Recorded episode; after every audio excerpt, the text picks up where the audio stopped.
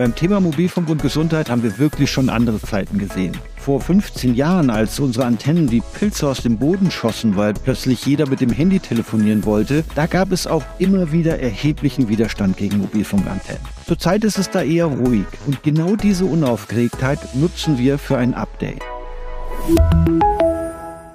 Bei mir ist Peter Unger. Er ist bei der Telekom Technik Leiter der Abteilung EMVU und kommunaler Dialog und damit herzlich willkommen zu einer neuen Folge vom Telekom Netz Podcast. Mein Name ist Markus Jodl. EMVU, wofür steht das eigentlich? Das steht für elektromagnetische Umweltverträglichkeit. Dann müsste es aber doch eigentlich UV heißen, oder?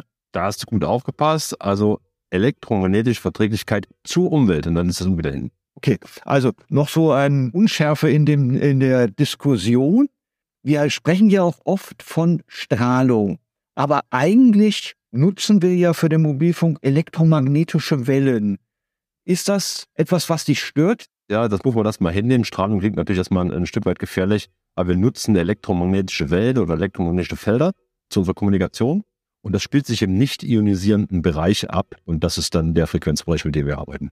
Und nicht ionisierender Bereich, wo ist der anzusiedeln? Wo unterscheidet der sich von dem ionisierenden? Also hier in dem Bereich ist das eine sehr hohe Frequenz, wo auch sehr viel Energie da ist, die dann auch Effekte erzeugen können. Wir befinden uns im Megahertz- oder Gigahertz-Bereich, also im, im hochfrequenten Bereich, weit unterhalb des, des Lichtes und so weiter. Und deswegen ist das auch von den Wirkungen her rein auf, auf Wärmewirkung zurückzuführen. 5G ist in Deutschland 2020 gestartet. Wie hat sich die Belastung mit elektromagnetischen Feldern seitdem verändert? Also eigentlich im Wesentlichen nicht viel, weil wir nutzen zum einen ja altes Frequenzspektrum von UMTS, von der 3G-Zeit nutzen wir auch für 5G, das ist für den flächigen Ausbau. Und wir setzen punktuell höhere Frequenzen, 3,6 Gigahertz ein. Und da kommt natürlich eine Frequenz dazu, was dann die elektromagnetischen Felder etwas erhöht, aber alles in einem sehr, sehr geringen Maße weil ich als Laie addiere ich ja einfach diese ganzen Mobilfunkstandards. Aber ich glaube, es geht gar nicht um die Standards, sondern um die Frequenzen, die ich dort einsetze.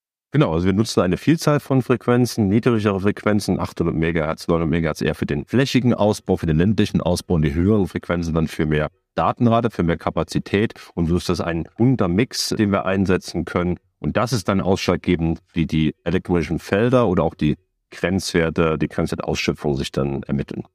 Du sagst Grenzwerte. Wer legt diese Grenzwerte eigentlich fest?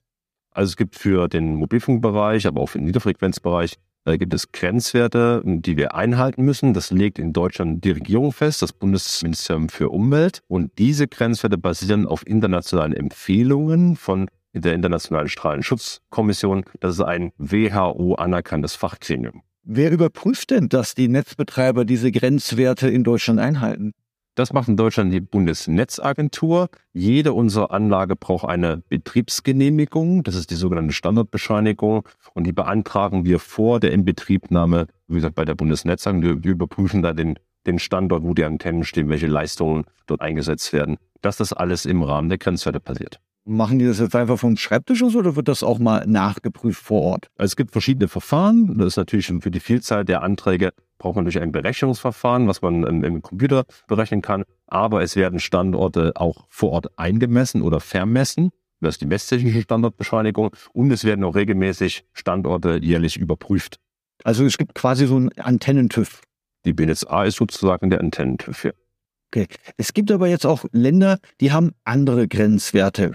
Bekanntestes Beispiel ist eigentlich die Schweiz. Warum hat die Schweiz einen anderen Grenzwert als wir? Ja, also erstmal gibt es in den internationalen Raum Grenzwertempfehlungen. Das kommt von der Internationalen Strahlenschutzkommission. Und es wird in den einzelnen Ländern zur Grundlage genommen, um Grenzwerte oder auch das Schutzverfahren festzulegen. Und da ist jedes Land eigenständig natürlich unterwegs. Und so haben einige Länder, wie zum Beispiel die Schweiz, andere Grenzwerte. Das ist rein politisch motiviert, um in der Vergangenheit auch ein Stück weit für Ruhe zu sorgen in der Diskussion und deswegen gibt es da nach wie vor andere Grenzwerte als in Deutschland. Und welche Erfahrungen hat jetzt die Schweiz gemacht? Gibt es dort keine Mobilfunkdiskussion oder wie ist dort die Stimmung? Also da müsste man die Schweizer jetzt selbst fragen, wie die Stimmung ist und wie der Mobilfunkausbau läuft. Aber im Prinzip kann man feststellen, dass das nicht zu einer Beruhigung geführt hat. Im Gegenteil, gerade die 5G-Diskussion war in der Schweiz durchaus ein Stück schärfer als bei uns. Jetzt ist ja Mobilfunk nicht per se ungefährlich. Was muss man tun, damit Mobilfunk eine sichere Technik ist? Also erstmal hat man elektromagnetische Felder und die erzeugen einen Wärmeeffekt, die erzeugen sozusagen Wärme. Und deswegen gibt es ja die Grenzwerte, um das in, in dem Rahmen zu halten, was der, der menschliche Körper kann. Deswegen, wenn man die Grenzwerte einhalten und diese auch dann, in der, typisch sind die dann auch in der, weit unterschritten, damit ist die Nutzung der Technologie sicher. Jetzt war am Anfang der Diskussion zu 5G wurde mal das Horrorszenario an die Wand gemalt. Wir brauchen 800.000 neue Standorte für ein flächendeckendes 5G-Netz. Wie hat sich die Standortzahl in den letzten Jahren entwickelt? Ja, das ist eine sehr spannende Frage. Das kommt aus der Diskussion über die Frequenzen, die versteigert wurden. Und mit den hohen Frequenzen, 3,6 Gigas, braucht man natürlich, wenn man nur diese Frequenz nutzt, eine erhebliche Anzahl von Standorten, um flächendeckenden Ausbau zu machen. Das macht aber technologisch und wirtschaftlich keinen Sinn. Beim ländlichen Bereich nutzen wir niedrige Frequenzen und wir nutzen auch alle unsere Standorte wieder. Wir haben circa im Moment 31.000 Standorte in unserem Netz, auf Dächern, auf Masken und da setzen wir die verschiedenen Frequenzen ein und die flächige Versorgung kommt von den niedrigen Frequenzen und die Kapazitäten kommen dann von den höheren Frequenzen. Und daher kommen die Zahlen, aber das hat sich alles auf einem anderen Niveau entwickelt, als damals in der Presse stand. Jetzt konnte man vor kurzem in der Presse lesen, dass in beispielsweise in Bayern und Baden-Württemberg die Netzbetreiber die Mobilfunkstandorte in Zukunft genehmigungsfrei aufstellen dürfen. Können wir jetzt bauen, wie wir wollen? Nee, also das ist etwas überspitzt dargestellt. Wir haben natürlich unsere Rahmenbedingungen, die wir einhalten müssen. Die Betriebsgenehmigung ist das eine, Standardbescheinigungsverfahren. Aber wir haben natürlich auch noch die Baugenehmigungsverfahren. Die sind etwas vereinfacht worden. Zum Beispiel in Höhen, in Grenzflächen oder für mobile Antennenträger. Aber im Prinzip gibt es natürlich Genehmigungsverfahren. Aber um den Ausbau zu beschleunigen und auch zu vereinfachen und den Netzbetreibern auch mehr Handlungen in die Hand zu geben, hat man das vereinfacht. Und das ist auch gut so. Ja, weil die Standorte sind jetzt nicht alle individuell konzipiert und, sondern es ist eine Standardbauweise, die ich dort habe. Also mittlerweile ist das eine Standardbauweise, gerade wenn man Masken im ländlichen Raum sich anschaut, die haben eine gewisse Höhe, die haben eine gewisse Antennenanordnung und von daher kann man dafür auch Rahmen schaffen, dass man das schnell und einfach dann bauen kann. Welches Mitspracherecht haben die Kommunen? Also es ist ganz wichtig, dass wir mit den Kommunen zusammenarbeiten, weil dort bauen wir. Und dort erzeugt es auch die Resonanz teilweise aus der Bevölkerung, wenn neue Infrastruktur gebaut wird. Und deswegen gibt es seit 2001 im Rahmen der freiwilligen Selbstverpflichtung auch die, die kommunale Partizipation. Das ist dann im Jahre 2013 auch gesetzlich verpflichtend geworden. Das heißt, die sogenannte kommunale Abstimmung, die wir bei jedem Neubau durchführen. Wir schreiben jede Kommune an, offiziell, dass wir einen Standard suchen und diese Kommune kann sich dann in dem Falle beteiligen und wir sind auch immer froh über Angebote von Flächen, von Dächern, die wir kommunal nutzen können, weil so können wir noch schneller bauen. In der Diskussion ist ja immer der Wunsch, schiebst den Standort doch irgendwo an den Wald ran oder hinter den Hügel Warum muss der Standort möglichst nah an der Bebauung dran sein? Ja, das ist ein, ganz typisches Phänomen. Wir hätten gerne Mobilfunkversorgung, aber bitte den Masten in den Wald, da wo wir ihn nicht sieht. Das ist aber kontraproduktiv, weil die Versorgung oder die Zelle, wo wir, wo das die Endgeräte sich befinden, muss da sein, wo auch die Bevölkerung oder die Bürger sind. Das heißt, wir müssen nah in die bebaute Umgebung, weil nur dann kann ich die nötige Kapazität zu den Endgeräten bringen und im Übrigen auch das Endgerät muss nicht so laut nach der Antenne rufen und ist dadurch also emissionstechnisch besser. Also mehr Standorte sorgen für niedrigere Emissionen? Ja, wenn man davon ausgehen kann, dass die dominierende Quelle für elektromagnetische Felder ist das Endgerät. Über 19 Prozent des Feldes kommt vom eigenen Endgerät.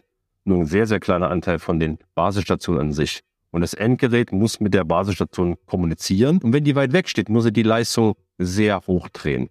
Und das ist natürlich dann eine höhere Befeldung, auch um alles im Rahmen der Grenzwerte. Aber wenn man Emissionen minimieren möchte, ist ein dichteres Netz an dem Punkt, wo die Endgeräte sind, wo die Kunden sind, wäre dann besser.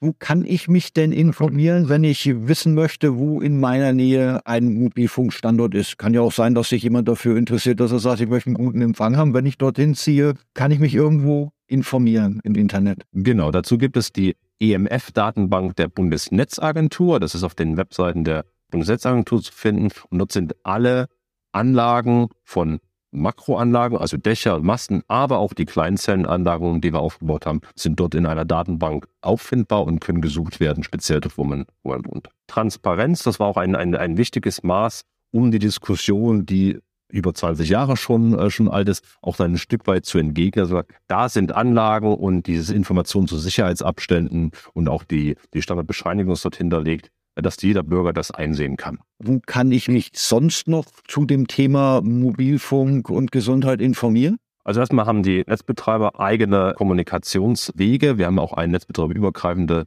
Plattform Informationszentrum Mobilfunk, wo man sehr, sehr viele Informationen findet. Aber noch wichtiger auch für die Allgemeinbevölkerung ist das Bundesamt für Strahlenschutz oder dort auch angesiedelt das Kompetenzzentrum für elektromagnetische Felder. Dort findet man auf den Internetseiten sehr viele Informationen und Angebote, mit denen man sich auseinandersetzen kann. Jetzt geht die Entwicklung beim Mobilfunk auch weiter. Es wird schon gesprochen von neuen Frequenzen, die dort eingesetzt werden. 6 Gigahertz, 26 Gigahertz ist im Gespräch. Wo geht da die Reise hin? Also erstmal sieht man, dass die Datenmengen sich exponentiell entwickeln. Und um dem zu entgegnen, um die auch dann zukünftig bedienen zu können, müssen wir einerseits unsere Netze ein Stück weit dichter machen und wir müssen die Frequenzen immer besser nutzen. Und wir brauchen auch irgendwann neue Frequenzen, weil das sind die Datenautobahnen für unsere Standorte. Und da ist gerade die 6 GHz Frequenz sehr spannend für uns und werden wir vielleicht irgendwann nutzen können.